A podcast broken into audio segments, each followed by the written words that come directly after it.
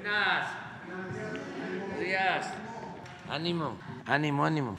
Bueno, eh, hoy corresponde el informe de seguridad y vamos a, a, iniciar. Antes quiero enviar una felicitación a Roy Fernando Monroy, que ha puesto el nombre de México en alto al ganar el primer lugar en su categoría en el Campeonato Mundial de Aritmética, celebrado el 30 de julio del 2023 en Malasia. Roy Fernando es originario del estado de Hidalgo y con tan solo nueve años de edad logró ser el ganador después de resolver 70 operaciones aritméticas de manera mental en solo cinco minutos. En su categoría, Roy superó a talentosos niños de más de 40 países. Nuestra felicitación para Roy. También eh, felicitamos a Rogelio Guerrero, joven de 17 años, originario de Aguascalientes, ganó la medalla de oro en la Olimpiada Internacional de Matemáticas realizada en Japón el pasado 11 de julio de 2023. Y de la misma manera enviamos nuestra felicitación y nos sentimos muy orgullosos de que la atleta mexicana Alejandra Valencia, de 28 años de edad, obtuvo la medalla de plata, quedando como subcampeona en el Campeonato Mundial de Tiro de Arco que se llevó a cabo en Berlín, Alemania. Nuestra felicitación a estos ejemplares mexicanos. Bueno, ahora sí, vamos con el informe de seguridad. Con su permiso, señor presidente, muy buenos días a todas, a todos. Vamos a presentar el informe de cero impunidad, que es el periodo del 25 de julio al 7 de agosto. Adelante. El registro de personas detenidas, tanto del fuero común como federal, en este periodo son 16.588 detenidos y de ellos presentados ante el Ministerio Público 16.279. Adelante. Extradiciones por parte de la Fiscalía General de la República son cuatro eh, a diferentes cortes de los Estados Unidos y principalmente por delitos contra la salud y homicidio. Adelante. En detenciones tenemos esta detención, es ya el tercer involucrado en el ataque con explosivos en Tlacomulco de Zúñiga. Ya hay dos detenidos. Eh, se trata de Alejandro N. Eh, por su participación, como menciono, en el ataque con explosivos ocurrido el pasado 11 de julio en Tlacomulco de Zúñiga, que cobró la vida de cuatro policías y dos personas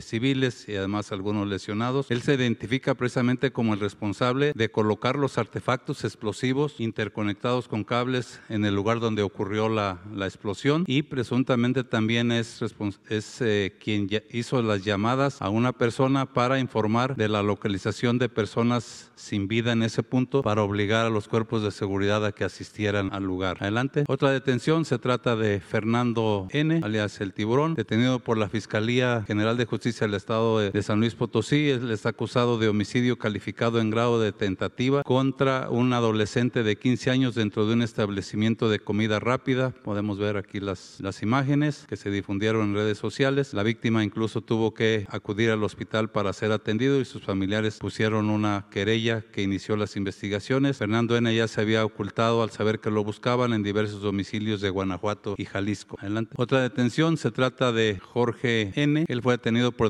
delitos de violación y corrupción de menores. Estos hechos ocurrieron en, Chetumal en el año 2009, es decir, llevaba prófugo de la justicia 14 años. De acuerdo con las investigaciones, eh, Jorge N. habría dado bebidas embriagantes, embriagantes a la víctima con la finalidad de cometer el acto sexual, agresión sexual. Eh, esta denuncia fue hecha todavía bajo el sistema penal tradicional, por lo que el Ministerio Público inició la averiguación previa correspondiente. Además, adelante, tenemos la eh, vinculación a proceso de Uriel el fiscal general del estado de Morelos, detenido y vinculado ya a proceso por su probable responsabilidad en el delito de obstrucción de la justicia durante la investigación del feminicidio de Ariadna Fernanda, esto ocurrido en, aquí en la colonia Roma Sur de la Ciudad de México en octubre del 2022. Eh, de acuerdo con las investigaciones, eh, Uriel N. en su calidad de fiscal realizó declaraciones públicas en forma falsa y maliciosa, obstruyendo de manera indebida la procuración de justicia. Adelante. Otro vinculado proceso se trata de José Luis N. Él es acusado de provocar un incendio en un bar en San Luis Río Colorado, Sonora, en la madrugada del 22 de julio eh, pasado, que cobró la vida de 11 personas, entre ellas 7 hombres, 4 mujeres y dejó algunas personas lesionadas. Eh, los hechos ocurrieron de manera que cuando José Luis N. fue obligado a retirarse del bar debido a su estado de ebriedad y como venganza él habría extraído eh, combustible de una camioneta para posterior, posteriormente provocar el incendio de manera intencional. Fue vinculado a proceso por homicidio calificado, eh, homicidio calificado en grave tentativa y daños agravados por incendio. Adelante. Otro vinculado a proceso se trata de Cristian Alonso N. Él se le acusa de la ejecución de siete personas en un salón de eventos en, en Ojuelos, Jalisco. Esto tuvo lugar eh, el 30 de enero del 2021 cuando el hoy imputado y sus cómplices arribaron al salón de eventos en una colonia Lagunas. Ahí se realizaba un convivio. Eh, amagan a los asistentes con arma de fuego para despojarlo de sus pertenencias y posteriormente accionan sus armas privando de la vida a siete personas. Adelante. Eh, sentencias. Tenemos esta sentencia contra Jennifer Atzel N., quien tras un procedimiento abreviado se le sentenció a 16 años y 7 meses de prisión por el delito de desaparición cometida por particulares en agravio de una madre adolescente y su bebé de 15 días de nacido. Esto en Iztapalapa, aquí en la Ciudad de México, el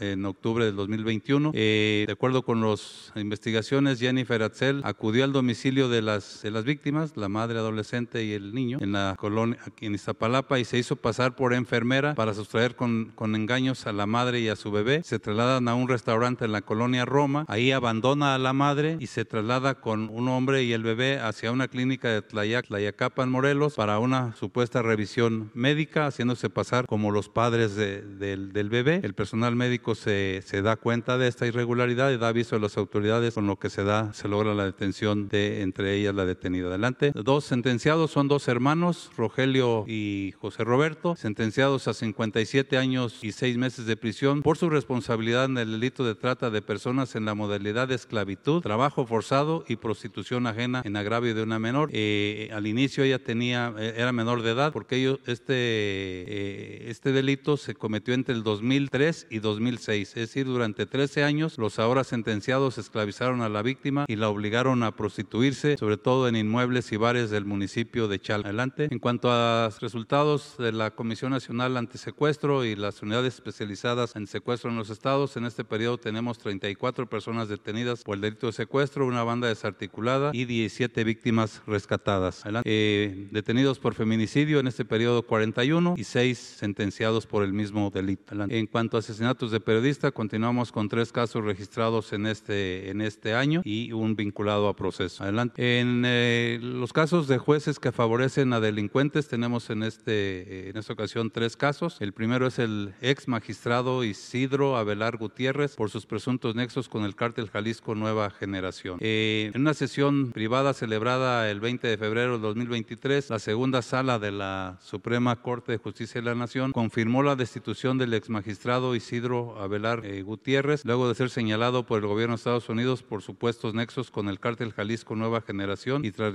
resolver un recurso de revisión administrativa del 2019. Los ministros de la, de la segunda sala dejaron sin materia el medio de impugnación, toda vez que para el día de la sesión el exmagistrado ya había sido relevado de su cargo. El exmagistrado fue detenido en 2019 por la Fiscalía General de la República por los delitos de enriquecimiento ilícito y peculado. Sin embargo, en el 2022 el juez Daniel Ramírez Peña lo absolvió de estos delitos. En 2019 el Departamento del Tesoro señaló de los Estados Unidos señaló a Abelar Gutiérrez de favorecer al grupo delictivo Los Queenies eh, vinculado al cártel Jalisco Nueva Generación. Adelante. Aquí tenemos una red de vínculos elaborada precisamente por el Departamento del Tesoro de los Estados Unidos en mayo del 2019, donde se señala la estructura de este grupo delictivo y el lugar que ya le consideraban al magistrado ex magistrado Abelar Gutiérrez en esta red. Adelante. El siguiente caso es el juez Gustavo Alfonso Ramírez Sequera, eh, vinculado, se trata de un, una red de robo de Huachicol en la alcaldía Gustavo A. Madero. Eh, los hechos sucedieron el 25 de noviembre del año pasado, cuando la Secretaría de Seguridad Ciudadana de la Ciudad de México localiza una toma clandestina en el poliducto Azcapotzalco satélite norte. ¿sí? Eh, se encuentra una derivación a, una bodega que daba a un domicilio, eh, de los remedios, en la colonia San Juan y Guadalupe Ticomán, en la alcaldía Gustavo Madero. Fueron detenidos cinco personas por posesión de con bolsas de marihuana y 3.750 litros de gasolina en, en 75 bidones, así como una manguera que cruzaba el predio. Ellos fueron puestos a disposición del Ministerio Público del Foro Común con los detenidos, combustible, adelante. Sin embargo, durante la audiencia inicial del 27 de noviembre, es decir, dos días después, el juez de control de la Ciudad de México, Gustavo Adolfo Ramírez Sequera, declaró ilegal la detención y ordenó la inmediata libertad de las personas detenidas por los motivos siguientes. Primero, consideró inverosímil que los cuatro elementos de seguridad aprensores vieran al mismo tiempo la forma de comercializar la droga y se dieran cuenta simultáneamente cuando realizaban esta acción. Que realizar venta de narcóticos en vía pública no es creíble. Que el hidrocarburo no se encontraba dentro del radio de acción de los detenidos y que en el IPH no existe una narrativa de que estaban sustrayendo hidrocarburo. Asimismo que las dos conductas, o sea, la posesión de narcótico y la posesión de hidrocarburo, se contraponen entre sí, pues no puede ser que ambas estén en el mismo rango de acción. Adelante. El siguiente eh, juez es el juez Eduardo Alberto Osorio Rosado. Él está vinculado a unos cateos en unas bodegas en el estado de Querétaro. Esto eh, ocurre en julio del, 2000, del, de este año. La Fiscalía General de la República, con el apoyo del Ejército Mexicano y la Guardia Nacional, complementan una orden de cateo en tres inmuebles ubicados en Querétaro, en el estado de Querétaro. Eh, ellos se inicia, eh, esto se inicia por una carpeta de, tras iniciar una carpeta de investigación derivado de una denuncia anónima en la que se mencionaba de presuntos integrantes de un grupo delictivo en un, en un domicilio. Los inmuebles, en los inmuebles fueron detenidos ocho personas, tres eh, mujeres, cinco hombres, entre ellas Armando Daniel, presunto narcotraficante que opera en el Estado de México y Querétaro, dedicado a la elaboración de metanfetamina. Se les aseguran diferentes tipos de drogas, químicos, armas de fuego, cartuchos, entre otros. Adelante. Sin embargo, en la audiencia inicial de dos días después, el juez de control del Centro de Justicia Penal de Federal del Estado de Querétaro, Eduardo Alberto Osorio Rosado, declaró ilegal la detención y ordenó la inmediata libertad de las personas detenidas por los siguientes. Declaró nulo el cateo al considerar que la diligencia fue ilícita y violatoria de derechos, por lo que ordenó devolver inmediatamente lo eh, asegurado. Que la Guardia Nacional no se encuentra facultada para realizar actos de investigación, ya que esto corresponde a la Policía de Investigación. Y por lo que hace a lo que originó la carpeta, pues que la denuncia anónima no tiene ningún valor probatorio. Adelante. Aquí está la resolución del juez, ¿sí? Eh, ilegal la detención, inmediata libertad de los indiciados y devolución de todo lo asegurado. Adelante. Este, dentro de los antecedentes eh, de este mismo juez, en el 2022 y 2023, ha dictado 52 resoluciones adversas a las pretensiones ministeriales, 61 de ellas tienen que ver con delitos contra la salud y relacionadas con armas de fuego. ¿Sería cuánto, señor presidente? Me permite dar el micrófono.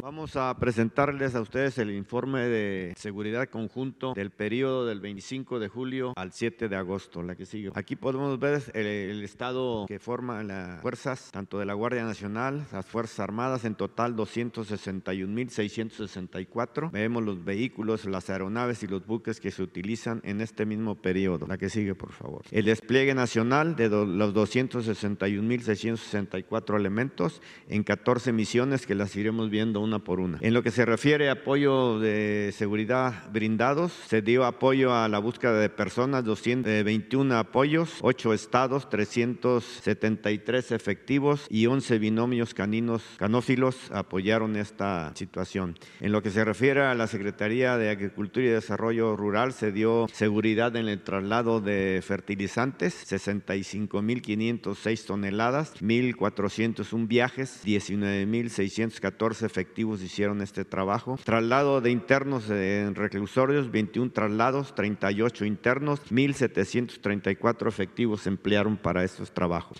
En lo que se refiere a la Plan Nacional de Seguridad ahorita en las vacaciones de verano, eh, puestos de vigilancia fueron 2.137, eh, patrullajes 30.209, kilómetros de carretera recorridos 3.162. Aquí en los puestos de auxilio turísticos y orientación vial se les dieron apoyo a 1.141 personas, conductores auxiliados más de 10.000, eh, servicios de seguridad y protección fueron 300 a 8 parques arqueológicos también y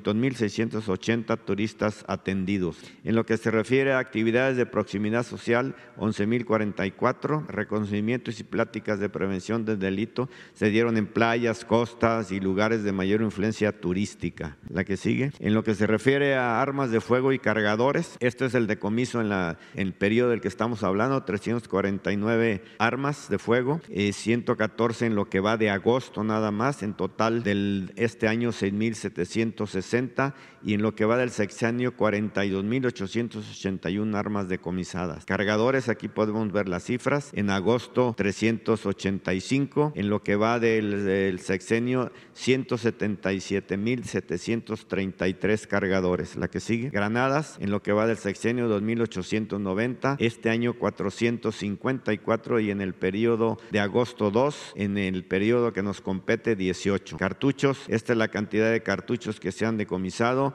En lo que va del sexenio estamos hablando de 18 millones 370 mil 90 cartuchos. La que sigue. Detenidos y vehículos, en la cuestión de detenidos, en el periodo que estamos hablando, 428, en agosto nada más 191, en lo que va del sexenio, sexenio 75 mil 500. Y en lo que se refiere a vehículos, 326 en el periodo, en agosto 118 y en lo que va del sexenio más de 87 mil vehículos. La que sigue. Lo que se refiere a fentanilo y metanfetaminas, en lo que fue de este periodo, uno, eh, 1.574 kilogramos. En agosto esta es la cantidad, igualmente en lo que va del periodo 7.531. Metanfetaminas, aquí podemos ver la, también la cantidad, 41.444 en el periodo. En lo que va de este mes, 41.040 kilogramos. Igualmente en lo que va del sexenio, aquí podemos ver la cantidad. La que sigue. Cocaína y heroína también en lo que va del periodo este, 166 kilogramos. En agosto 161. En lo que va del año 61.059 kilogramos. Y esto en lo que va del periodo del sexenio. En lo que se refiere a heroína, esta es la cantidad. En agosto no hubo decomisos. Y en lo que va del sexenio, esta es la cantidad igualmente en lo que va de en el año eh, do, eh, 2023, la cantidad que se va decomisando. La que sigue, por favor. En lo que se refiere a marihuana y goma de opio, también tenemos aquí las cantidades. En lo que va del periodo, 4.663 kilogramos. En lo que va del mes, nada más 799. Y en todo lo que va del sexenio, 721.513. En goma de opio también no hubo en el periodo y igualmente en el mes no hubo decomiso. En lo que va del sexenio, 1.248.8 kilogramos. La que sigue. Moneda nacional y dólares americanos. En lo que va del periodo este que estamos eh, hablando, 1.973.360 eh, moneda nacional. En agosto, 622.545 pesos. Y en lo que va del sexenio, 601.5 millones de pesos. En lo que se refiere a dólares americanos, en lo que va del sexenio, 131.3 millones de dólares. En el mes de agosto, 260 mil dólares. La que sigue. En lo que se refiere a erradicación marihuana, 275 plantíos, 140 en lo que va de este mes. En lo que va del año, 6.348 y en lo que va del sexenio, 67.780 plantíos. En lo que se refiere a las hectáreas, 7 hectáreas en este mes. En lo que va del año, 1.064 y en el sexenio, 8.943 hectáreas. La que sigue. En lo que se refiere a amapola, 565 plantíos y en lo que va del mes, 246. En lo que va del año, 48.572 plantíos y en lo que va del sexenio, 408, 501 Y en lo que se refiere a hectáreas, en el mes de agosto, 17, 38 en el periodo. En el 2023, 8.445 hectáreas y en lo que va del sexenio, más de cerca de 57 mil hectáreas. La que sigue. En, la, en lo que se refiere a hoja de coca, un plantío en el mes de agosto, 4 en lo que va del periodo. Y en lo que va del sexenio, 184 plantíos. En hectáreas, esto fue lo que se radicó, punto 30 hectáreas en lo que va de agosto, 21.62 hectáreas en lo que va del año y 60.22 en lo que va del sexenio. En lo que se refiere a aseguramientos de laboratorios clandestinos de metanfetaminas, en el periodo 52 laboratorios con 40 toneladas de metanfetamina y 46.155 toneladas de sustancias químicas. En lo que va del sexenio, 1.870 laboratorios con 65 toneladas de metanfetaminas y 1.175 toneladas de sustancias químicas. En lo que se refiere a lo que se evitó, la producción de más de 120 toneladas de metanfetaminas y esta es la producción eh, en lo que se refiere a lo que va del sexenio, lo que se ha evitado. Más de 1.7 billones, billones de pesos que se afectó a la, a la, delincuencia organizada y esto también en lo que, en lo que va de este periodo, 29 29.917 millones de pesos, la que sigue. En lo que se refiere al fortalecimiento de aduanas y puertos, aquí podemos ver los resultados. Son 50 aduanas en total, fronterizas 21, interiores 13, marítimas 16, donde hay desplegados 6.224 efectivos y pues estos son todos los resultados que pueden ver ustedes aquí. En lo que se refiere a la recaudación también eh, podemos ver en agosto 3.250 millones de pesos en lo que es de la recaudación y en lo que va del sexenio 2.4 billones de pesos. La que sigue, por favor. Operación del combate al mercado ilícito de combustibles. En lo que va de este periodo que estamos hablando, 196.230 eh, litros de hidrocarburos, 76.310 en lo que va del mes y en lo que va del año estamos hablando de más de 12 millones 496.615 litros. Y en las tomas, clandestinas durante el mes de agosto hubieron 32, en lo que va del año 1.733 y en lo que va del sexenio eh, más, cerca de 21 mil tomas clandestinas, la que sigue. Y en lo que se refiere a afectación a organizaciones delictivas, fueron cuatro detenidos y afectaciones a dos organizaciones delictivas, la que sigue. En lo que se refiere a este trabajo interinstitucional que se creó para diferentes estados, aquí podemos ver los siete estados. Estos siete estados aportan el 56% de homicidios vinculados a la delincuencia organizada, Guanajuato, México, Baja California, Chihuahua, Jalisco, Michoacán y Guerrero. Y la tendencia es a la baja. Los resultados, 80 detenidos, armas de fuego 71, vehículos terrestres 48, moneda nacional más de 1.367.000 pesos, el fentanilo 2.000 pastillas, metanfetamina 183 kilogramos, cocaína 0.37 kilogramos. La que sigue. En lo que se refiere al plan de desastre, plan DN3, plan de la Guardia Nacional y la plan Marina. En el periodo existieron 81 eventos atendidos y se ayudó a 8.449 personas. Estas son la distribución de las diferentes fuerzas que se, como el plan de la Guardia Nacional, de la Defensa Nacional, de la Guardia y de Marina. Y esto es lo que se atendieron. Eh, lluvias fuertes 63, un sismo, cinco incendios, dos explosiones, ocho accidentes, derrame de sustancias químicas, uno y un derrumbe. La que sigue. Operaciones de búsqueda y rescate se dieron 52 operaciones, 15 rescates diversos, 5 evacuaciones médicas, un accidente aéreo. Hay desplegados en estas operaciones 2.818 elementos. hay un por parte de la defensa, un Centro Nacional de Búsqueda y Rescate, cuatro centros regionales de búsqueda y rescate aéreos y 28 subcentros coordinadores de búsqueda y rescate aéreo y por parte de Marina 33 estaciones navales de búsqueda y rescate y un equipo de búsqueda y rescate urbano aquí en la Ciudad de México. La que sigue. Lo que se refiere a salvaguarda de la vida humana en la mar durante la operación salvavidas que todavía está eh, vigente. Puestos de socorro 202, aeronaves 4, buques y embarcaciones 170, personas rescatadas 55, atenciones médicas 185, 2.200 personas que están en esta tarea. La que sigue. Lo que se refiere a la seguridad en el ferrocarril interoceánico tenemos 1.900 personas desplegadas en los tres ramales donde hay 17 bases de operaciones y tres estaciones navales avanzadas. La que sigue. En lo que se refiere a atención médica de primer contacto que inició el 7 de agosto, se han beneficiado ahorita en Veracruz 400 personas y en Oaxaca, entre las dos, entre Veracruz y Oaxaca 400 personas, donde tenemos desplegados 900 elementos que son de Marina, de Salud y del Instituto Mexicano del Seguro Social, donde se dan estos servicios médicos. La que sigue. En la operación Sargazo, en lo que va de este periodo, 9.050 eh, eh metros de barreras que están desplegados, 12 buques sargaceras y el total acumulado de este periodo, 1.300 toneladas y en lo que va del año, 19.790 toneladas de sargazo que se ha recogido en la mar. La que sigue. Y por último, la pesca ilícita que se da una vigilancia al Alto Golfo de California y el Golfo de México en la frontera con Estados Unidos. Estas son las operaciones que se han realizado, los medios empleados, 2.100 elementos, buques y embarcaciones 10, vehículos 15, unidades aeronavales 1 y estas son las inspecciones que se han realizado en este periodo, en donde se han eh, rescatado 16 redes aseguradas en este periodo, 1.700 metros de redes también asegurados y 28.600 kilogramos de productos asegurados Es el, el informe que se les puede dar. Gracias. Con su permiso, señor presidente, buenos días a todas y a todos. Eh, nosotros tenemos hoy el informe quincenal de seguridad. Eh, con tres temas fundamentalmente. Eh, el primero tiene que ver con las preliberaciones y amnistías.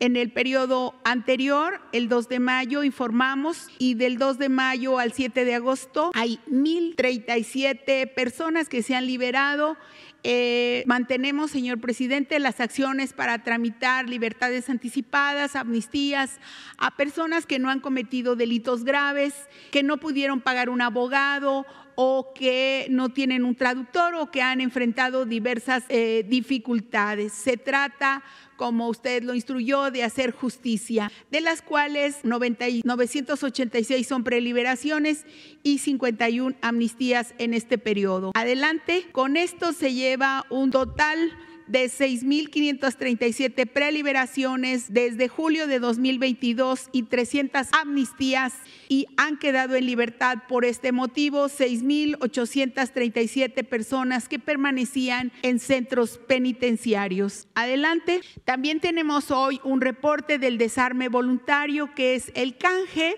de armas de fuego por dinero en efectivo. Una de las estrategias para reducir la violencia vinculada con las armas de fuego es el desarme voluntario. Esta es una herramienta de construcción de paz que se lleva a cabo en los estados con mayor índice de violencia. Por eso eh, se hace en coordinación con la Secretaría de la Defensa Nacional, la Guardia Nacional y gobiernos estatales y municipales. Desde el inicio del desarme se han visitado 38 municipios, eh, duramos ahí varias semanas en 13 estados del país y como resultado se entregaron y destruyeron 992 armas de fuego, de las cuales fueron 422 armas largas y 570 armas cortas, 49.115 eh, cartuchos, 1.095 cargadores, 74 granadas, 1.703 cápsulas detonantes, estopines y también un proyectil de mortero. Se ha pagado por todo esto 4.8 millones de pesos. También ahí se instalan módulos de canje de juguetes bélicos por juguetes didácticos y recreativos para concientizar a niñas y niños sobre el peligro que representan las armas de fuego. Este es un programa de prevención del delito y de accidentes que puedan estar ocurriendo en los hogares. Adelante, solamente un ejemplo, del 14 de junio al 6 de agosto se visitaron nueve municipios, ocho de Guanajuato, eh, León, San Francisco, Irapuato, Salamanca, Valle de Santiago, Celaya, Paseo el Grande y Salvatierra y uno de Michoacán, Calcualcomán. Aquí los resultados en mes y medio fueron de 236 armas eh, de fuego, 80 armas largas y 156 armas cortas. Recuerden que el desarme es completamente voluntario. Esta fue el total de inversión por parte del gobierno federal y fueron 10.657 cartuchos, 294 cargadores y 40 granadas en estos municipios prioritarios. Adelante. Después, eh, finalmente, tenemos el informe de vehículos de procedencia extranjera. Estamos trabajando, de acuerdo a su instrucción, presidente, en 17 estados y aquí del 19 de marzo del 2022 al 7 de agosto, que fue eh, este, de esta semana, semana están instalados 164 módulos y se lleva un total de 1.695.990 vehículos regularizados. En este programa de regularización de vehículos que concluye el 30 de septiembre próximo. Aquí están todos los estados con los que estamos trabajando. Adelante. Y aquí viene cada uno de los eh, de las entidades federativas, las 17 y el número total de vehículos regularizados y el monto aproximado de los recursos obtenidos, que son 4.242 millones de pesos, que adelante con los recursos obtenidos por, esta, eh, por este programa se organiza la pavimentación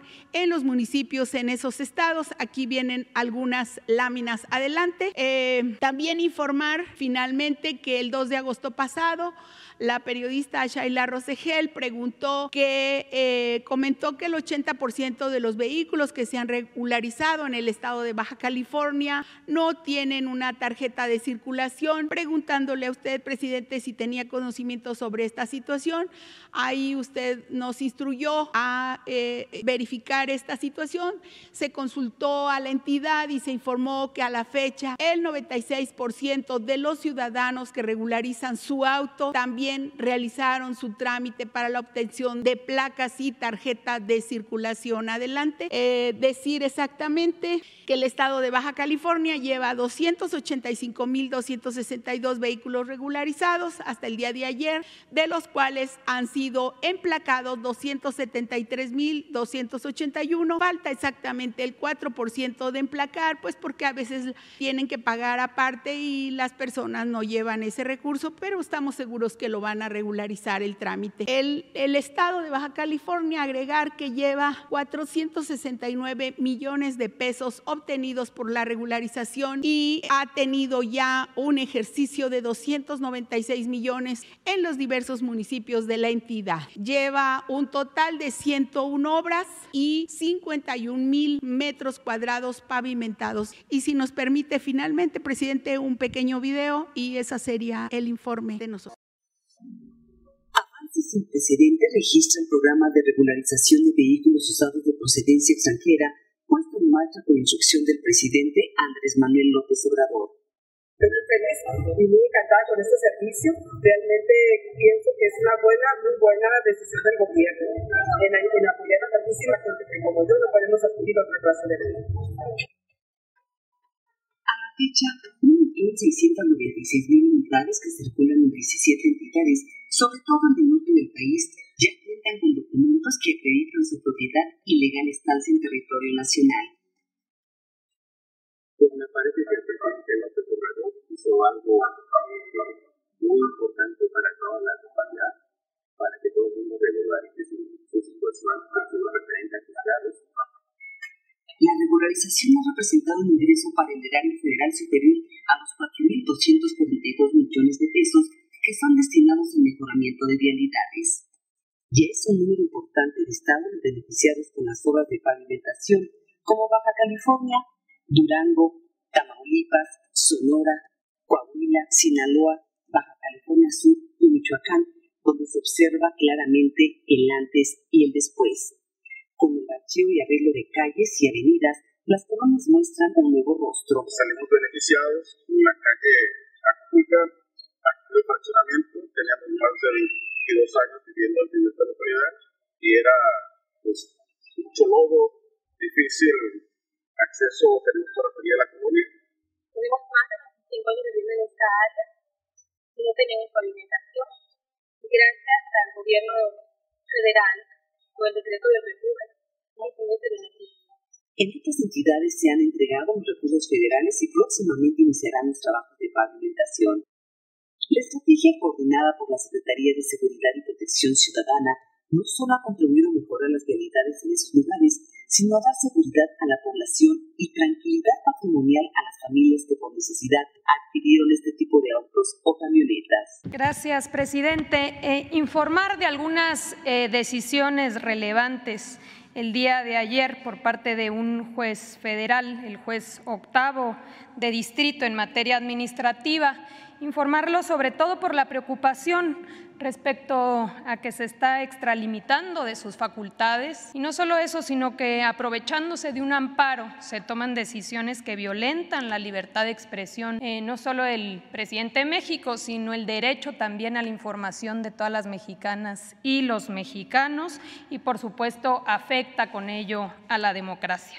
El juez federal octavo de distrito en materia administrativa, Martín Santos Pérez, concedió el día de ayer a Xochil Gálvez una suspensión provisional que ordena al presidente abstenerse de realizar manifestaciones y, entre comillas, ponemos con malicia efectiva en las señales y redes sociales oficiales, esto derivado de un amparo que fue promovido por parte de Xochil Gálvez el 18 de julio, tras hacerse públicos aquí eh, el tema de sus empresas. La medida ordena al presidente abstenerse de transmitir, nuevamente con comillas, cualquier discurso de odio hacia la quejosa, así como eliminar de todas las cuentas oficiales las declaraciones y comunicados que la aludan, en particular hace referencia a las conferencias matutinas del 3, 4, 5, 7 y 14 de julio. También el mismo juez le ordena a Hacienda, al SAT, a la UIF,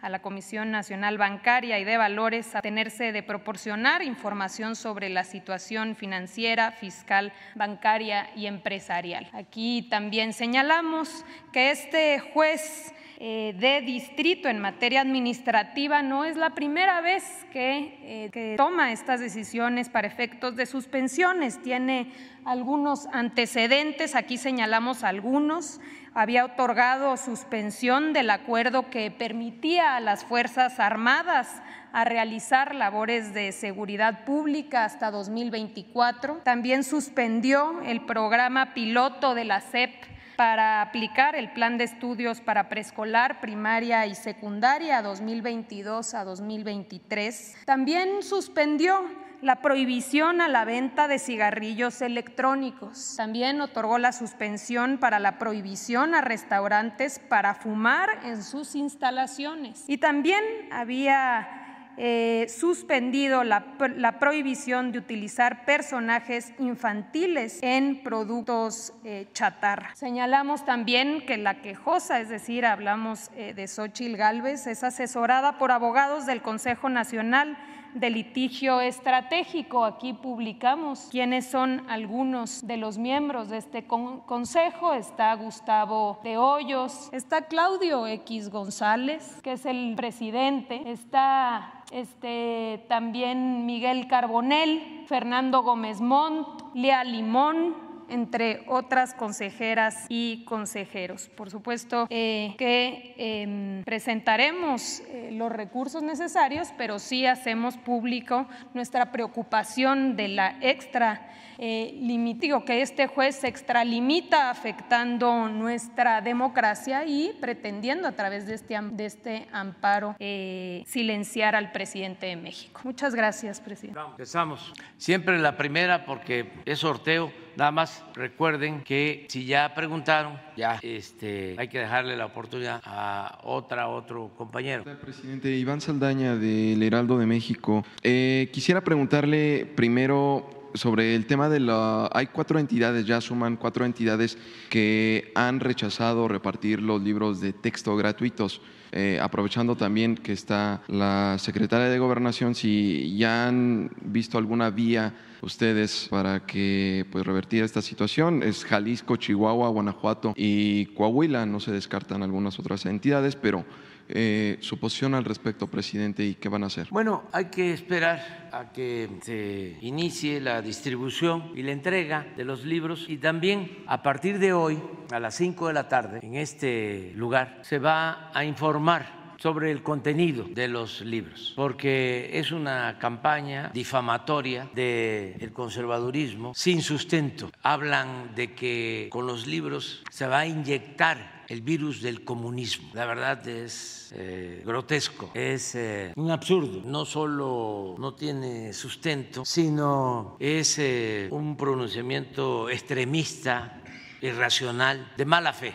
Entonces, por eso se va a dar a conocer qué contienen los libros, que fueron hechos por maestras, maestros, pedagogos, especialistas. Y es una reacción, ya lo hemos dicho antes, muy parecida a lo que hicieron los conservadores cuando se inició la distribución de los libros de texto gratuitos durante el gobierno del presidente Adolfo López Mateos. También algunos estados eh, se manifestaron en contra, casi son los mismos, y eh, las mismas organizaciones de derecha, muy conservadores. Ahora, eh, acompañados por los medios de manipulación que están en contra de nosotros y de la transformación del país. Vamos a informar y va a decidir la gente, el pueblo. Presidente, decía usted la semana pasada que no pueden frenar los gobernadores la, el reparto de estos libros de texto. Es una eh, facultad del Ejecutivo. Y si ahorita no hacen ese reparto, ¿estarían eh, en la vía legal los gobernadores? Eh, ¿Frenan temporalmente o ustedes ya están buscando alguna otra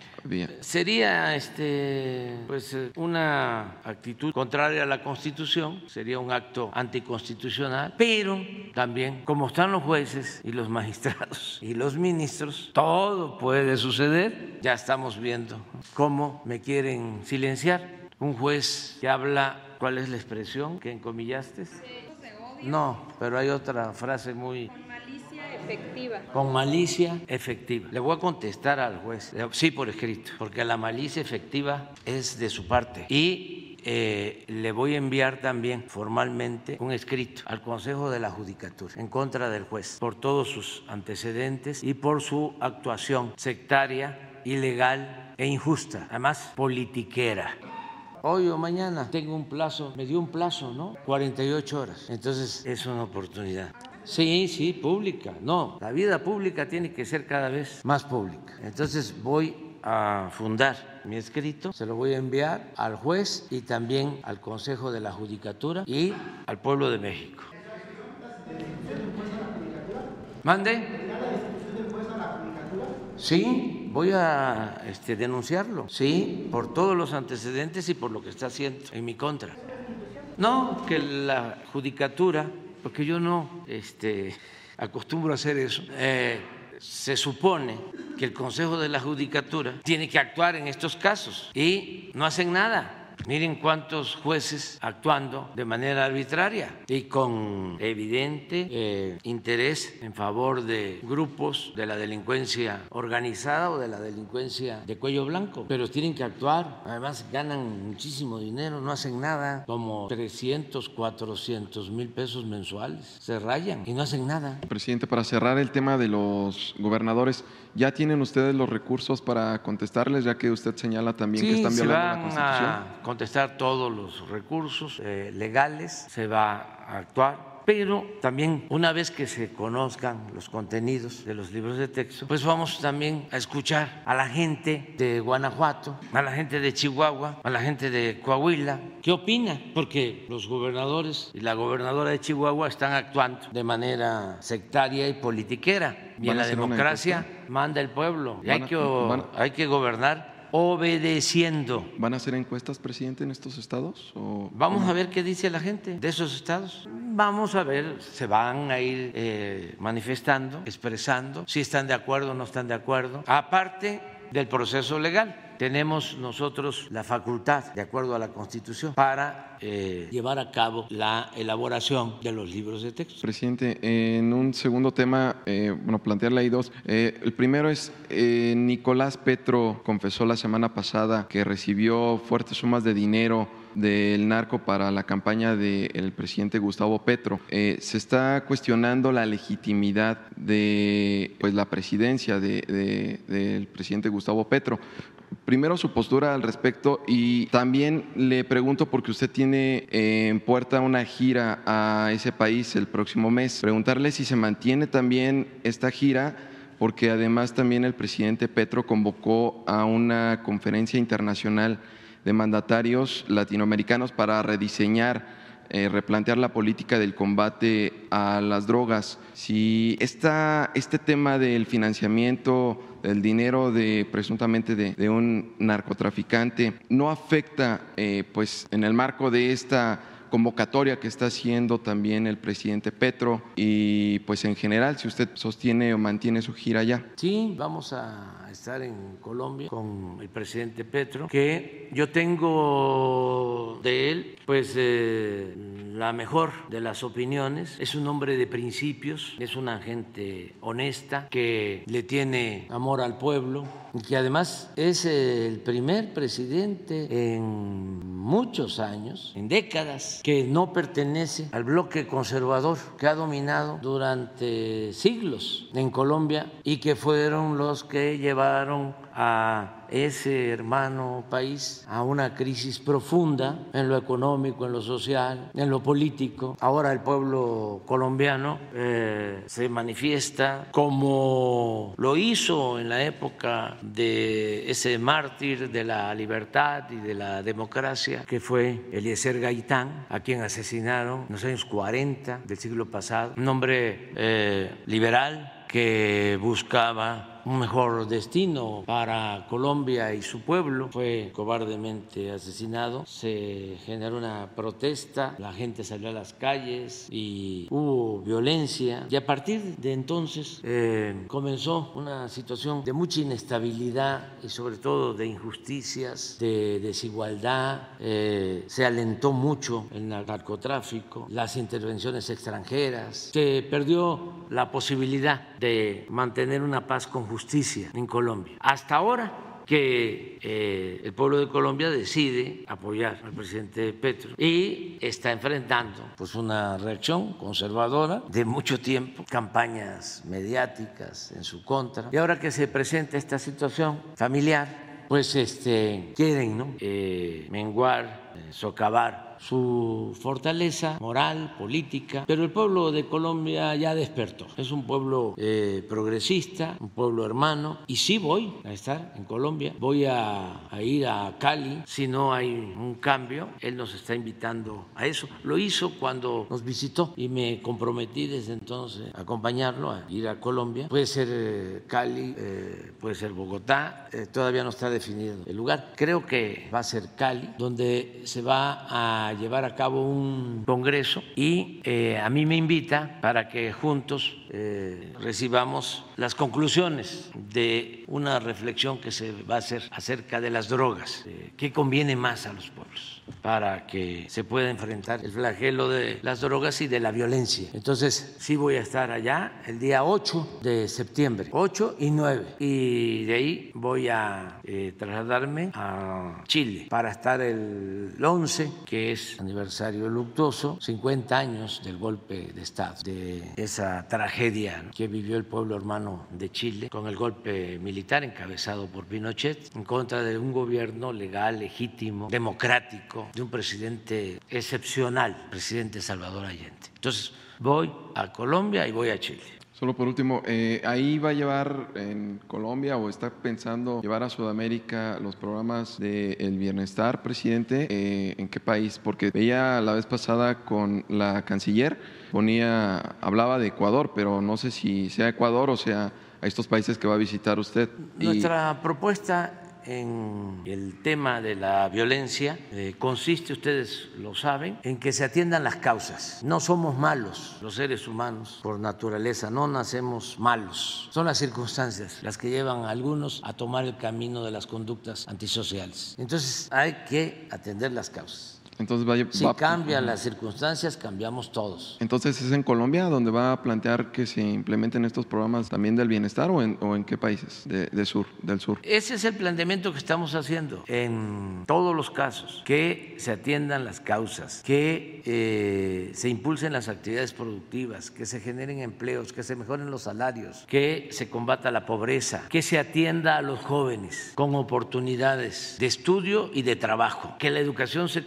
considere un derecho, no un privilegio, que todos los estados de los países del mundo eh, garanticen la educación pública, gratuita, de calidad, en todos los niveles escolares. Presidente, eh, no educación gratuita y lo mismo la salud, que es un derecho humano, que se garantice el derecho del pueblo a la salud. Esos son eh, nuestros planteamientos y que se entienda que la paz es fruto de la justicia, que no se resuelven los problemas sociales con medidas coercitivas, que no se puede enfrentar la violencia con la violencia. Es una concepción distinta a la que han impuesto en los últimos tiempos. Presidente, en unos días también va usted al Tren Maya, se va, va a hacer su primer recorrido, que es en periodo de pruebas pero el mes pasado se, han llevado a cabo expropiaciones para concluir este, este proyecto, ¿no? que es un proyecto prioritario de su administración. Eh, se llevaron eh, en el diario oficial de la Federación, se vieron ahí reflejadas varias. Preguntarle si ya está eh, resuelto este tema? ¿Van a hacer más expropiaciones para concluir específicamente este Sí. proyecto del tren Maya? Es que hay que explicar esto, ¿no? Son expropiaciones concertadas, porque muchos eh, ejidatarios, pequeños propietarios, comuneros, eh, no tienen eh, sus papeles en regla, tienen la posesión desde hace mucho tiempo, son los dueños de las tierras. Entonces, la vía más rápida para legalizar el que se adquieran estos terrenos que forman parte del derecho de vía para la construcción del tren es la vía de la expropiación, pero es concertado, es un mecanismo legal para que tengamos eh, el fundamento jurídico y se legalice el derecho de vía. No es que haya una inconformidad y que por eso se tiene que eh, expropiar, que alguien no quiera, que no haya un arreglo. En todos los casos hay arreglo. Ya no tenemos ningún problema. Todos los amparos se han resuelto sin ningún problema porque además la gente se portó muy bien. Imagínense cuántos terrenos de derecho de vía, aun cuando eh, una eh, distancia considerable, muchos kilómetros del tren Maya, eh, se construyeron sobre el antiguo derecho de vía del de, el ferrocarril del sureste, pero otros no, porque el ferrocarril del sureste llegaba a Mérida y se ampliaba a Valladolid, pero de Valladolid a Cancún, de Cancún a Chetumal, de Chetumal a Escárcega, pues no había ferrocarril. En la época de Porfirio Díaz habían ferrocarriles en la península para sacar el Enequén, ferrocarriles de vía angosta. Construyeron un ferrocarril, ferrocarril de la muerte, eh, cuando era prisión Quintana Roo, que llevaban a los presos y estuvieron los líderes de la huelga de Río Blanco, presos en el porfiriato. Entonces los llevaban en barcos desde Veracruz Cruz, le daban la vuelta eh, a la península, entraban al Caribe y había un puerto, Vigía Chico, eh, muy cerca de lo que ahora es Felipe Carrillo, porque antes era Chan Santa Cruz. Y ahí construyeron un ferrocarril como de 50 kilómetros de vía corta y era también para este, abastecer eh, mercancías a la zona, al destacamento militar. Allí estuvo Huerta reprimiendo indígenas mayas. Ahí lo ascendieron a general porque quemó el pueblo de Acamul, Acumal, Acumal. Sí, este y pues era la Siberia tropical, lo que ahora es el paraíso, era la Siberia tropical. Entonces, eh, pero no había ferrocarril de eh, Cancún a Chetumal ni de Chetumal a Escárcega. Entonces, ahí se han portado muy bien ejidatarios, pequeños propietarios. ¿Quiénes son los que promovieron los amparos? Estos mismos.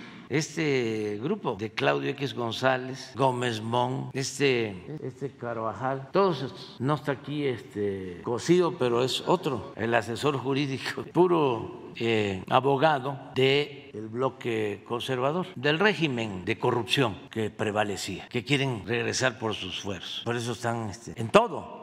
Estos fueron los de los amparos en contra de la construcción del aeropuerto Felipe Ángel.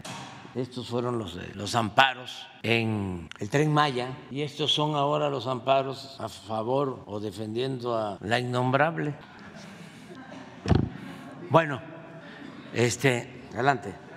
No, no, sí, a lo mejor para terminar de regularizar, pero es eso que te estoy eh, exponiendo, porque este, como no se eh, ha informado, y también hay mucho amarillismo y mala fe en algunos medios de manipulación, pues se habla ¿no? de expropiaciones, no eh, saben que son acuerdos, que son expropiaciones concertadas para legalizar y que se resuelvan las cosas. Muchas gracias, presidente. Stephanie Palacios, de la Agencia Interna Internacional Sputnik. Preguntarle, hace días enviaron al Congreso una iniciativa sobre el uso de los drones y, y para poder sancionar eh, este, a las personas que utilicen estos dispositivos eh, para uso en, en, estas organizaciones criminales. No sé si la Sedena nos podría este, hablar un poquito de eso o cómo van a implementar esta ley, si van a prohibir, cómo, cómo van a organizar este tema para, para, pues sí, estos drones no lo utilicen para el narcotráfico. ¿Existe esta iniciativa? El, el, objetivo que, que, se busca con esta iniciativa es, eh, tomando como base eh, pues la, la práctica del empleo de drones para eh, lanzar eh, pues, eh, artefactos explosivos que dañan a la población, que dañan a las autoridades, está centrada en eso, en, establecer pues una penalidad a ese tipo de acciones y que pueda ser castigado el, empleo de estos artefactos explosivos aprovechando el uso de los drones. Ese es su objetivo principal. Y, por ejemplo, se, se, hizo esta iniciativa porque hubo algunos hechos como en Michoacán que se utilizaron. Si hay un, si hay un registro de que estas, estos dispositivos no tripulados y que son eh, o sea, utilizados a distancia, si hay un registro, si tienen cuántas, cuántas unidades se han, se han detectado y qué organizaciones criminales han, este, pues sí, manejan este uso de drones. Sí, aquí los hemos informado en las, en los como el día de hoy, en el informe que se hace cada 15 días hemos informado sobre estas eh, eh, acciones, este aseguramiento de artefactos explosivos en diferentes momentos, en diferentes estados, principalmente en Michoacán es donde hemos ubicado, en Jalisco también. Eh, ha, habido algunos eventos que han sido relevantes y retomados por la, por la prensa nacional.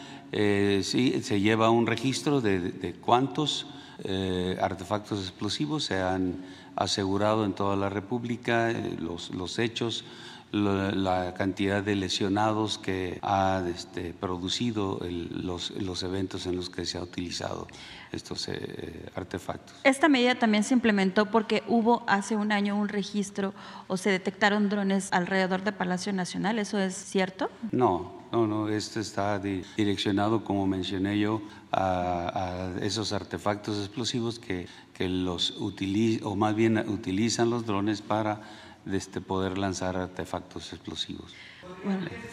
A regular la comercialización de, de los drones, es decir, la, importación de este tipo de artefactos a México, ya que se, ha identificado que muchos vienen de China específicamente y a precios muy baratos, 8 mil pesos, y los reconvierten de usos agrícolas a, usos ya violentos o delincuencia. ¿Hay alguna iniciativa para regular la comercialización de los drones No, en este momento la, iniciativa fue enfocada a esa parte. E, eso que usted menciona no, no se tomó. Es solamente como sancionar. Solamente el empleo del, del dron en combinación con el artefacto explosivo. ya en el terreno estos drones, eh, secretarios? Bien, eh, tenemos eh, desplegado con las unidades que operan en las áreas donde se han identificado el empleo de drones. Pondría el ejemplo Jalisco, Michoacán. andan o se integran a las unidades que hacen reconocimientos en las diferentes áreas, personal con eh, implementos o, artefactos eh, antidrón, que lo que hace es neutralizarlo y, hacer que, que, baje este, o que no pueda eh, tener acceso al área donde se quiere resguardar. y también con estas tropas anda personal eh, especialista en explosivos que este, en el momento en que se identifica algún artefacto explosivo, pues ellos son los, los encargados de analizarlo y de desactivarlo para que no cause ningún daño. Aquí en la Ciudad de México va a cumplir un año una unidad que se llama Unidad Águila de la Policía Capitalina que ha, que ha incrementado estos operativos que han este, sido aquí en la Ciudad de México, que llevan más de mil operativos. Se, se espera que se incremente este uso de drones en la capital del país? esa información no, no, no sé, no sé sobre ello, no sé sobre las acciones que, que hace. Gracias. Y en mi segunda pregunta, presidente, eh, la canciller Alicia Bárcenas va a realizar una visita a Washington. ¿Nos podría hablar un poquito sobre esta gira? ¿De qué se va a tratar esta reunión? Sí, va mañana a Washington, va a tener reuniones, va a dar seguimiento a acuerdos de cooperación con el gobierno de Estados Unidos en materia de apoyo para el desarrollo de los pueblos de Centroamérica, del Caribe, todo lo que se está llevando a cabo para eh, que la gente no se vea obligada emigrar, que tengan trabajo, que tengan posibilidades de desarrollo en sus lugares de origen. Entonces estamos trabajando en eso. Ese es un tema.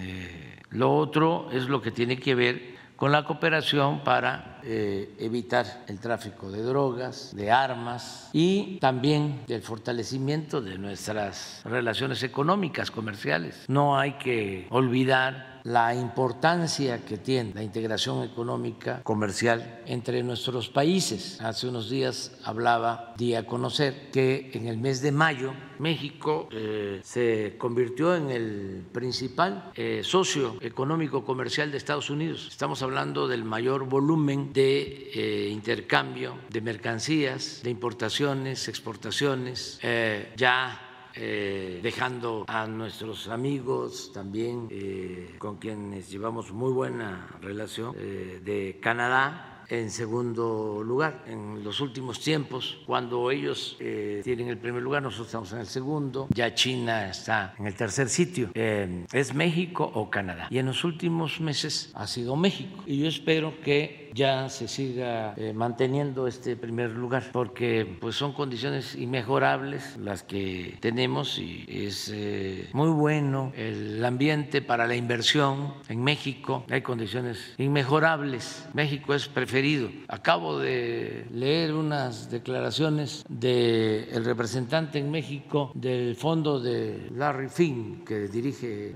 Larry Fink, que es BlackRock, ¿sí? el fondo BlackRock, y habla de que México es de los países más atractivos para la inversión extranjera.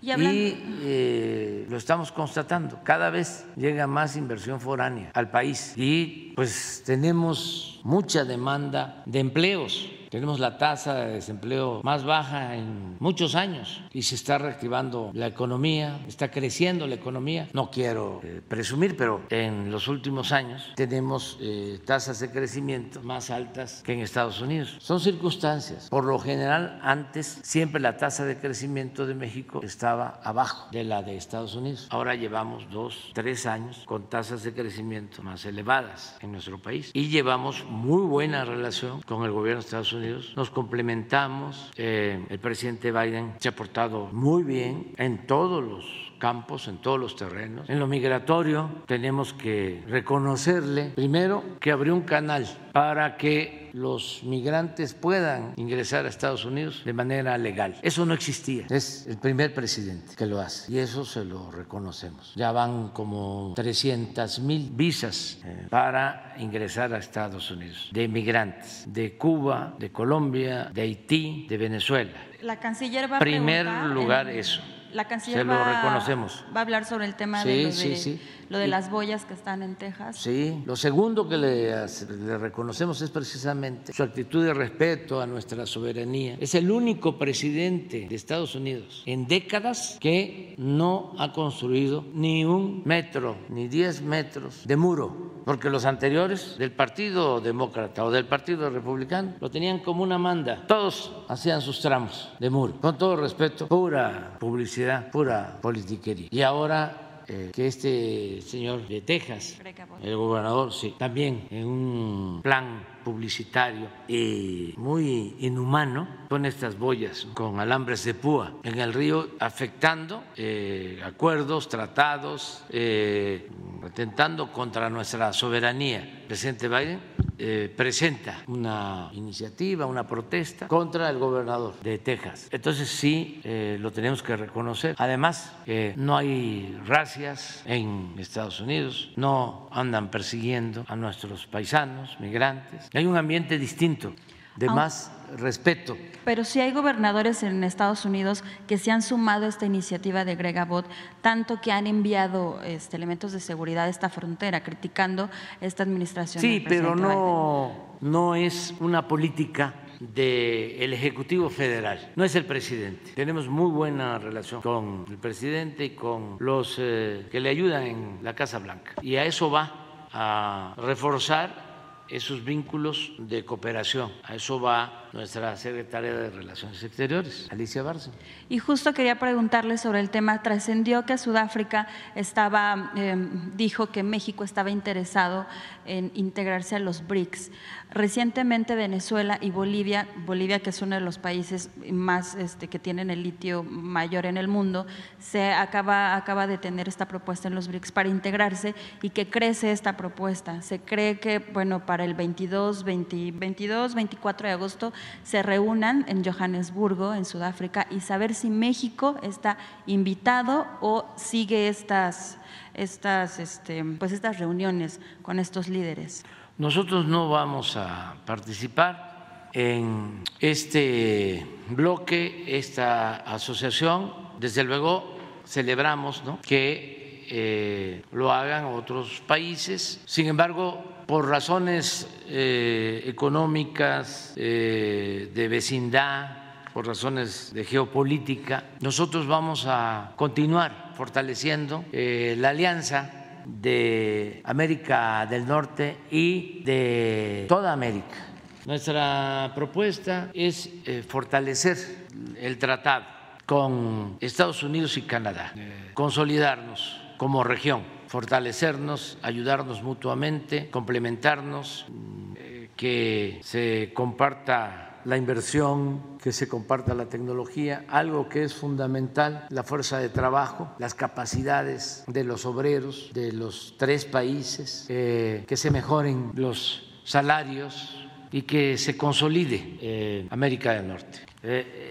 Eso es lo primero. Y aunque ya no nos corresponda a nosotros, yo ya no voy a verlo, pero sí he planteado que eh, esta integración se tiene que dar en toda América, en toda América, para eh, lograr algo parecido a lo que es eh, la Unión Europea en América, como región mm, en el mundo, porque también tenemos muchas cosas en común podemos buscar la unidad económica, comercial, eh, el intercambio también de recursos naturales, tecnología, eh, fuerza de trabajo. Eh, tenemos ventajas comparativas, estamos pues muy cerca, juntos y nos une mucho tiempo de historia, a veces han habido discrepancias, eh, diferencias, pero también hemos logrado acuerdos. Hubo un tiempo en que se promovió desde Estados Unidos la Alianza para el Progreso con el presidente Kennedy, fue muy buena, hubo inversión para apoyar a América, algo que debe de hacerse ahora, Estados Unidos debe tomar de nuevo esa iniciativa, corrigiendo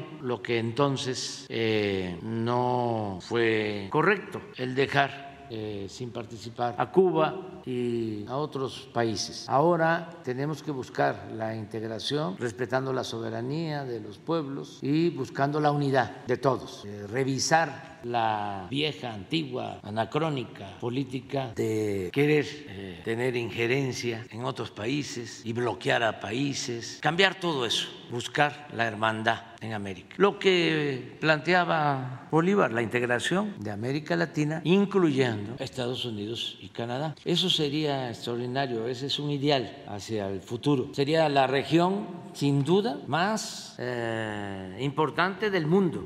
¿Y usted al finalizar su mandato crearía o realizaría alguna cumbre antes de irse para quizá unir a estas naciones? Yo voy a seguir insistiendo en eso eh, en el tiempo que me queda. O sea, estas dos propuestas, vamos a consolidar eh, nuestras relaciones de América del Norte y vamos a buscar la integración de toda América en el mediano, en el largo plazo, pero vamos a cambiar viejas políticas que no eh, han funcionado y además que se convenza la clase política, sobre todo de Estados Unidos, de la importancia que tiene América Latina, del Caribe, porque eh, ven mucho hacia Asia, hacia Europa, eh, pero no le dan atención eh, a América. Claro que todos los países somos libres para tener relaciones económicas y de amistad con todos los pueblos. Y antes se recomendaba que se diversificara la relación exterior de México, la relación internacional, diversificarla, no eh, tener una sola relación, en este caso con Estados Unidos. El mismo Porfirio Díaz decía que no había que poner todos los huevos en una sola canasta y él llevó a cabo una política de diversificación. Tenía muy buena relación México con países europeos en lo económico, en lo financiero, con Francia, con Inglaterra, con Alemania. Eh, se le atribuye a Porfirio Díaz la frase eh, pobre México, tan lejos de Dios y tan cerca de Estados Unidos. Yo ahora lo que sostengo es bendito México, tan cerca de Dios y no tan lejos de Estados Unidos. Este eh, es otra política y por lo que me preguntas, nosotros sí vamos a cuidar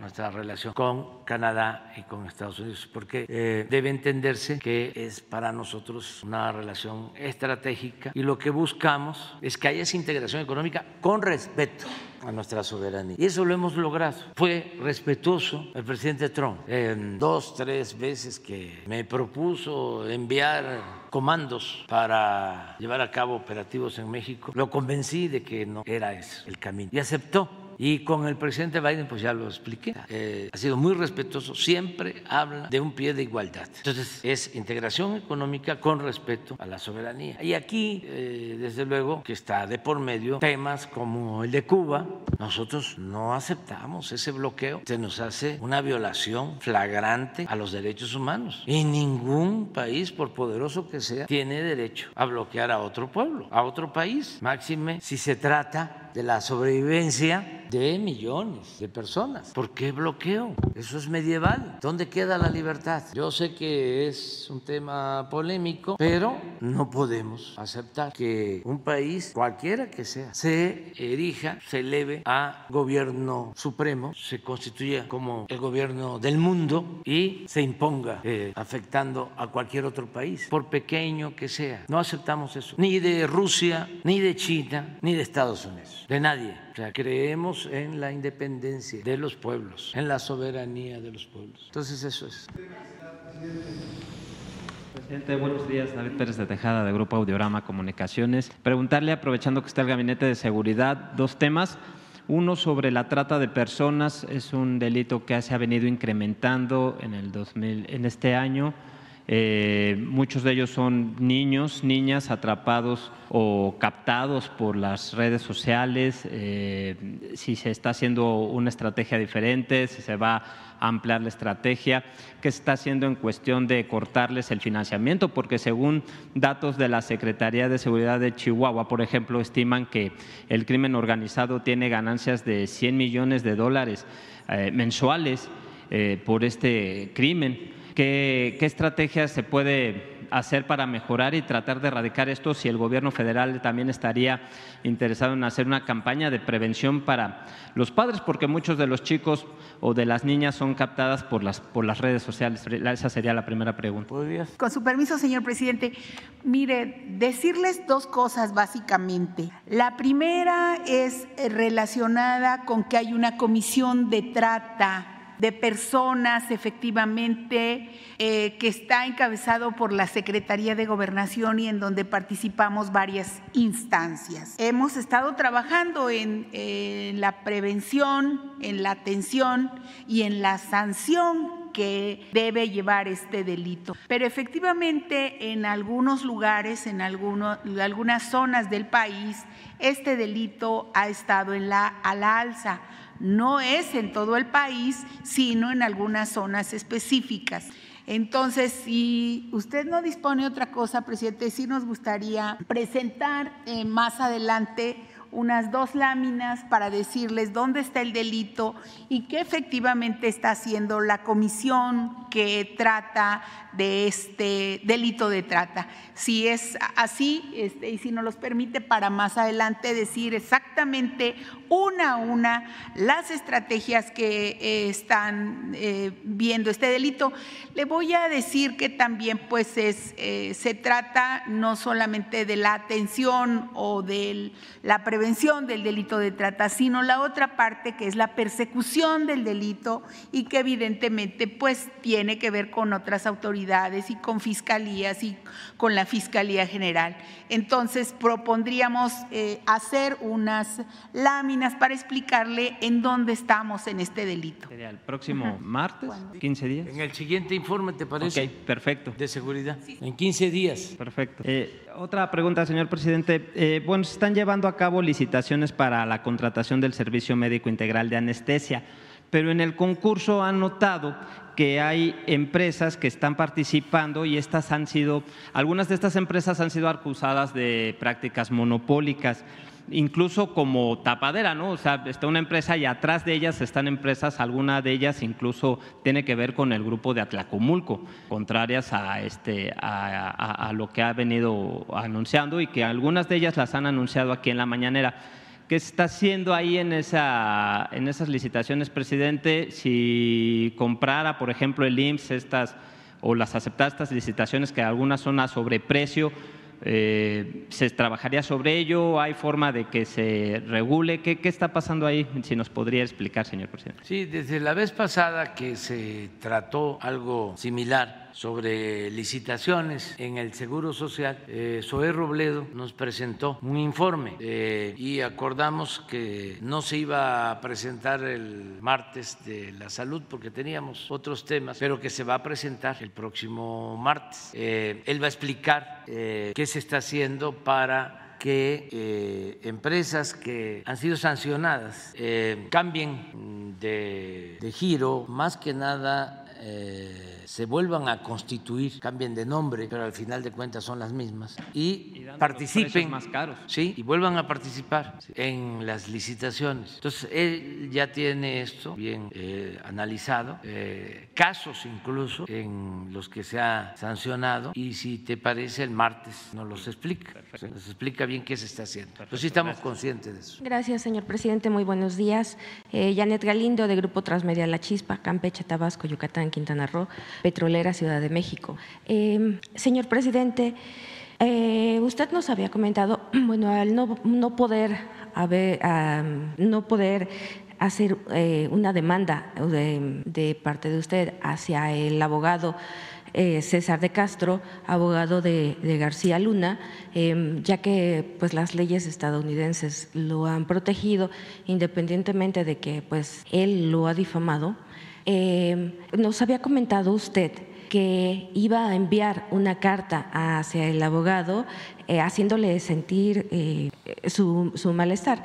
no sé si esta carta ya se envió y si nos puede dar a conocer el contenido. Sí, lo que no sé es si ya la envió Laura. A ver, pregúntale. Y que no las si no la ha enviado, pues... No se puede. no, yo creo que sí, porque es lo mismo, es hacer público lo público. Se le iba a enviar al abogado a través de Esteban. Ya la tiene Esteban. Ah, vamos a ponerla aquí de una vez. Sí, se puede. Porque este, me comprometí a eso, ¿no? a hacer una carta para este abogado.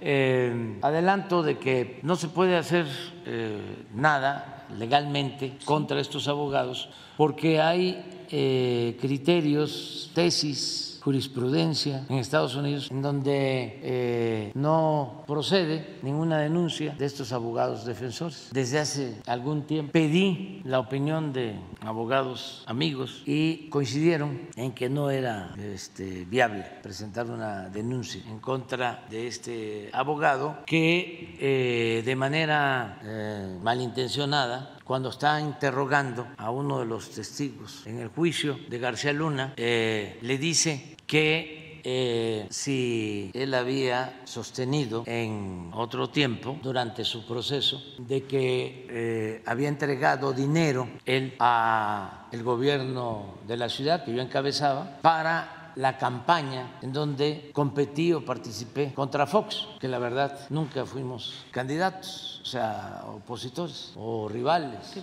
o adversarios, como se le diga. Pero él este, le preguntó eso a este señor Zambada. Y el señor Zambada dijo que no y él volvió a quererlo este, involucrar y desde luego afectarme a mí con esa intención política de involucrarme. Entonces Zambada, actuando con más rectitud que él, ese abogado, le dijo, ya le comenté que no, y que este, es no porque no es cierto. Pero resulta de que estos abogados eh, no pueden ser denunciados, están protegidos y además, y esto puede ser una simulación que deberían de revisar en el gobierno de Estados Unidos, estos abogados son como de oficio, que supuestamente no cobran. Entonces tienen la fama de que no son abogados eh, poderosos, de despachos que cobran mucho dinero por defender a presuntos delincuentes, sino que son abogados modestos, como abogados de oficio y que eh, la Corte eh, o las fiscalías los invitan a participar mediante un procedimiento que tienen para seleccionarlos y no cobran. Pero ¿cómo eh, se constata que no cobran? Cuando él tiene una actitud de defensa a ultranza de García Luna y que además no creo que no supiera que nosotros tenemos pues diferencias con García Luna y con el jefe de García Luna, el jefe político de García Luna, eh, Felipe Calderón.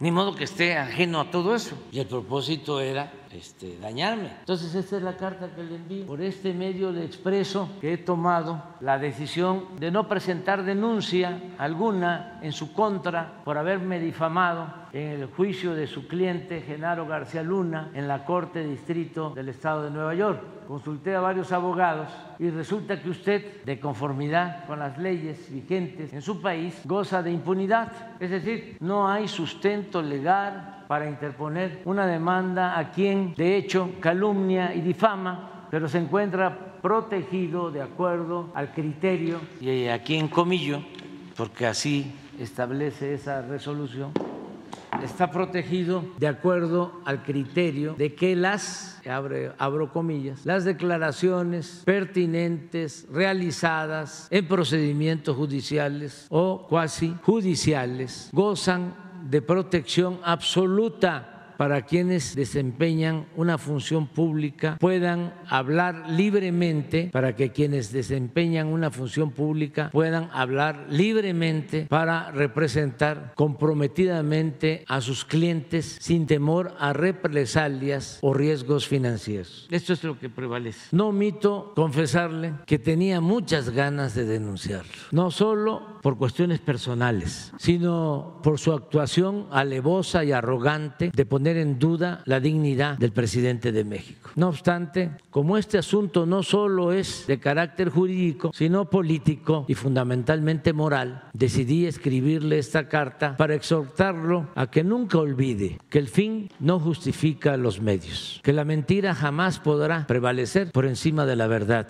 y que lo más importante en la vida no es ni el poder ni el dinero, sino la honestidad. Esa es la carta. Gracias, gracias, señor presidente. Eh, y en otro tema, bueno, finalmente quisiera preguntarle eh, cómo vamos, cómo va con la producción en la refinería Dos Bocas. Vamos muy bien.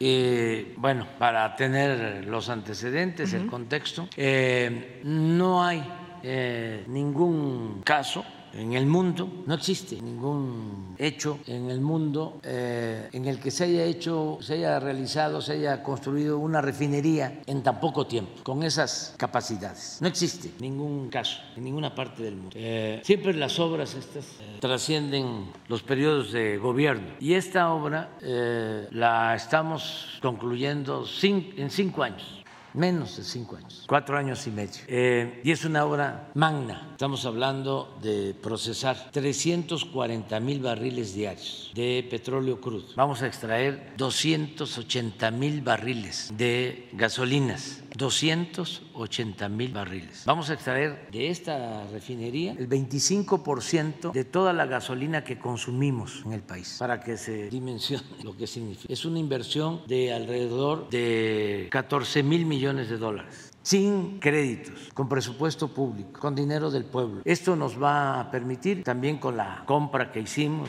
de la refinería Deer Park y con dos coquizadoras que estamos construyendo, que son como dos refinerías más. Yo ofrecí en campaña hacer tres refinerías y pues construí una, construimos una grande, esta de dos bocas, se, se compró otra importantísima, igual para procesar 340 mil barriles diarios, la de Deer Park, y estamos construyendo dos coquizadoras que son refinerías para procesar combustóleo y convertirlo en gasolinas, porque tienen las gasolinas más precio que el combustóleo, pero además mediante estas coquizadoras eh, se evita la contaminación o se reduce la contaminación considerablemente. Estas dos plantas eh, pues van a significar una inversión total también de cerca de 10 mil millones de dólares, las dos, una coquizadora de Tula y una coquizadora en Salina Cruz. La de Tula la terminamos en diciembre de este año y la de Salina Cruz eh, la vamos a inaugurar en obra civil en agosto del año próximo. Ya va a quedar para periodo de prueba, pero a finales del año próximo ya va a estar produciendo. Las dos nos van a dar como 80 mil barriles más de gasolinas. Entonces, con todo esto, el plan es que el año próximo ya no compremos gasolina en el extranjero, que toda la gasolina se produzca en México, que se logre la autosuficiencia eh, energética. Bueno, eh, ya la eh, refinería de Dos Bocas. Ya se cargó, ya tiene petróleo crudo, es un proceso, no es apretar un botón, eh, lleva su tiempo, son muchos equipos, muchos equipos, es un complejo eh, de refinación muy importante y va a empezar ya a producir la mitad, como 170 mil barriles de combustible, a más tardar en noviembre de eh, este año. La producción empezará en noviembre. Sí, la mitad.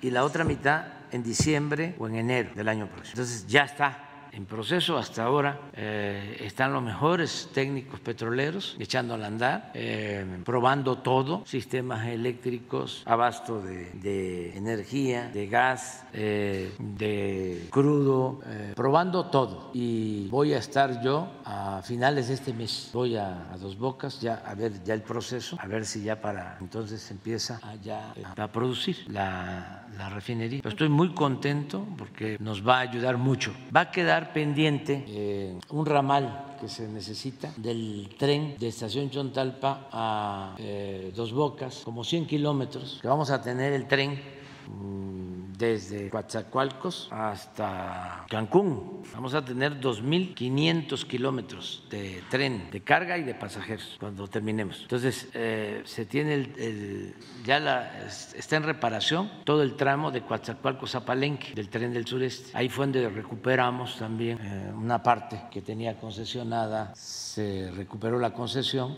al Grupo México. Ya eso se resolvió. Eh, entonces, de Coatzacoalcos a eh, Palenque. Hay una estación que se, ubica en el poblado, Estación Chontalpa, y de ahí, a ver si no pones un plan de este, Chiapas, Tabasco, em, de ahí hay que construir un ramal, pero solo se tiene la mitad del derecho de vía, ya no, ya, ya no, me, ya no nos alcanza el tiempo. Entonces va a quedar el proyecto ejecutivo para que el próximo gobierno decida. De todas maneras, es esto. De, aquí de Coatzacoalcos eh, hay eh, el tren a Palenque, este tren es la carretera, pero aquí va la línea del tren a Palenque. Y les comentaba yo que ya de Palenque, pues a Cancún, el Maya, hasta aquí, y de aquí a Coatzacoalcos. De Coatzacoalcos va a quedar también hasta acá, hasta Salina Cruz, y eh, de Istepec hasta Tapachula. Todo esto, tren público, todo el sureste va a quedar comunicado. Bueno, para sacar combustible hace falta aquí pasa el tren, por aquí, por aquí está esta estación que les comento. Sí, a ver, que se llama Estación... Ah, sí, aquí está. Sí, sí, es este, es este, exactamente, aquí está. Este es el poblado Estación Chontalpa. Y este es el ramal, aquí viene el, todo esto es el tren.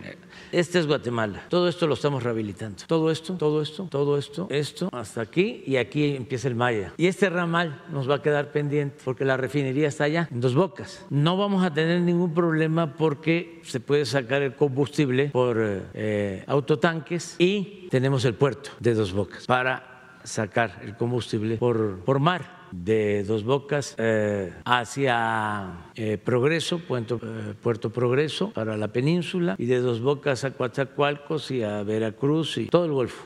La refinería está a 200 metros del puerto. Eh, quedó ubicada de manera estratégica, pero además eh, la ubicación de la refinería de Dos Bocas está bien pensada porque en Dos Bocas hay una terminal de petróleo crudo. Ahí llegan, eh, llega el petróleo de todos los campos de tierra de Tabasco y de las aguas someras del Golfo y de las aguas profundas. Eh, llega eh, el petróleo que se extrae del litoral de Tabasco y del litoral de Campeche. Llega un millón de barriles. La refinería necesita 340 mil. Imagínense cuánto nos ahorramos, porque ya están las instalaciones, ahí se almacena el petróleo que se va al extranjero, que se exporta. Ahora lo que queremos es no vender petróleo crudo, sino procesarlo y utilizarlo para nuestra demanda interna. Entonces, es lo único que va a quedar. Aprovecho también para informarle a la gente, pero también informarle a los que puedan sustituirme, los que van a sustituirme, hombre o mujer, eh,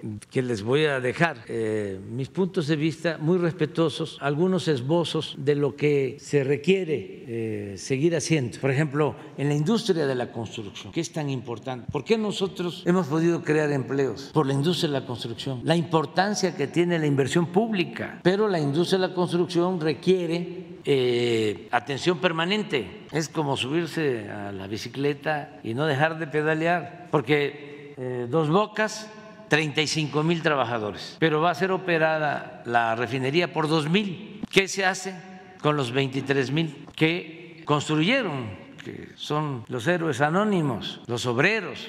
que tienen todo nuestro respeto, nuestra admiración. ¿Qué, qué hacen? 23 mil trabajadores. Bueno, ahora no hay problema porque está el tren Maya. Allá debemos de tener 50 mil trabajadores y se van a requerir más. Pero luego también tenemos el istmo, los 10 polos de desarrollo del istmo, eh, las vías que se están reparando en el istmo, la coquizadora Nada más la pura coquizadora de Salina Cruz debe estar ocupando ahora entre 4 y 5 mil obreros. La de Tula también 4 o 5 mil obreros. Pero hay proyectos eh, de construcción permanente, no parar, no parar, eh, seguir eh, haciendo infraestructura obras públicas para seguir creando empleos. entonces, es por lo de tu, tu, pregunta que me ayuda pues, a explicar más eh, cómo tiene que ser el, desarrollo futuro.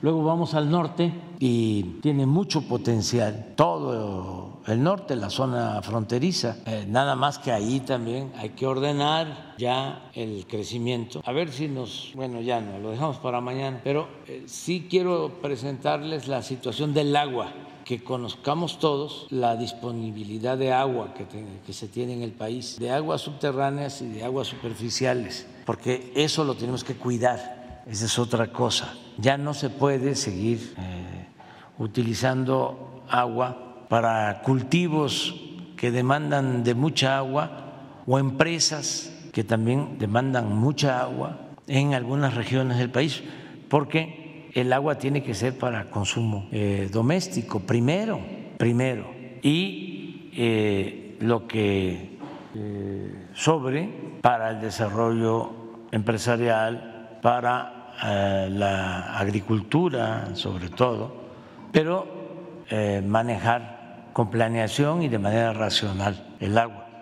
No en el sureste, claro que hay que cuidar el agua también, pero en el sureste tenemos el 70% del agua del país. Exactamente, exactamente, desde aquí, desde el istmo, que eh, es Veracruz, Oaxaca. Si hablamos de las cuencas, el Papaloapan y eh, todos los, los ríos de esta región del istmo hacia la península, con excepción de Quintana Roo, que ahí tenemos más escasez de agua. Pero el resto de los estados tenemos mucha agua, 70% de todo el agua del país. Ahí están los ríos más grandes, el Papaloapan, el Grijalba, el Usumacinta, el Candelaria, ríos muy grandes y, por ejemplo, el Usumacinta no tiene ni una sola presa. Desde que nace en Guatemala, mm, llega todo el agua al mar, todo el agua. Ahí hace falta obras de infraestructura eh, para la utilización del agua, porque es también paradójico. Hay mucha agua, pero eh, si no se cultiva en épocas de seca con riego, no se tiene producción suficiente, no hay mm, mayor producción. Y sobre todo no deja de ser más barato y este, más ecológico el tener energía eléctrica que se produce con agua. Y ahora ya no se requieren hacer de grandes presas para generar energía. Ya hay equipos eh, modernos para poner turbinas en los ríos, casi de manera superficial en los ríos, y se genera energía sin necesidad de los embalses, como eran las presas antes. Todo eso lo tienen que seguir desarrollando los nuevos gobiernos. Y decía yo que en el norte muchas, pero muchas posibilidades. El plan Sonora tiene eh, muchas posibilidades de, de desarrollo. Eh, todo el Pacífico por su vinculación con Asia y el Golfo, la vinculación con Europa. Ya iniciamos, a ver si pones este, lo de, ¿eh? ¿lo tienes? A ver, nada más así un, un, un, esbozo, miren, lo que está en rojo significa agotamiento ya de mantos.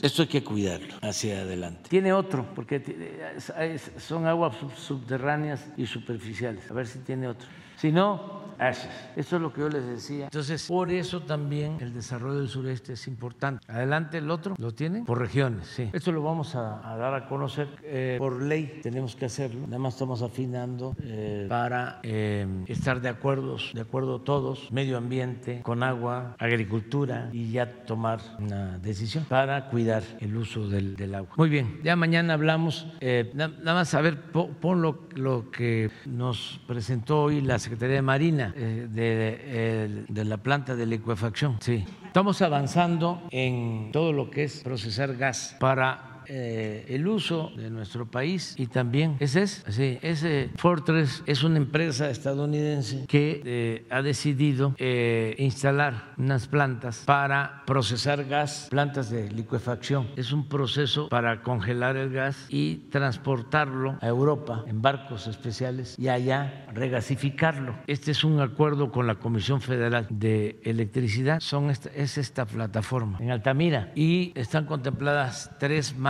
una en un campo que dejaron abandonado con una inversión de 1.500 millones de dólares, mar adentro en las costas de Veracruz y no queremos que eso se convierta en chatarra. Se llegó a un acuerdo también con la misma empresa y ellos van a invertir para hacer exactamente lo mismo de Altamira en la plataforma esta de gas de Pemex y otra planta de licuefacción también en el Golfo, en Coatzacoalcos. Tres. Esto va a permitir que no falte el gas en México, pero que también podamos exportar excedentes de México y de Texas, porque estas plantas de licuefacción se alimentan de ductos marinos que vienen de Texas y de ductos de Pemex. También en el compromiso que hicimos con el presidente de Alemania para que eh, ellos tengan posibilidad de abastecerse de gas del Golfo. Ahí vamos avanzando. En el Pacífico, lo mismo se está haciendo. Eh, plantas de licuefacción, pero para exportar a Asia y a la costa oeste de Estados Unidos. Son proyectos que ya están en marcha. Este, por ejemplo, sí me da tiempo a mí de dejarlo este, concluido. Los otros dos, a lo mejor el de la Cash sí, el de Coatzacoalcos queda en proceso. Y así eh, eh, otras inversiones. Acabamos de ir a Sonora y en Puerto Libertad también se va a poner una planta de licuefacción. Es una inversión de 13 mil millones de dólares en Sonora como parte del plan Sonora. Entonces nuestro país está en un momento estelar no solo en lo social, no solo en lo político, también en lo económico y en lo comercial. Es un- una concepción, un modelo de desarrollo integral. Esa es la transformación. Y ahora sí, vámonos a desayunar. Y aquí hay un compañero que viene de Aquí está, todos tus asuntos tienen que ver con Rosa Isela. De una vez, hoy mismo, ahora mismo.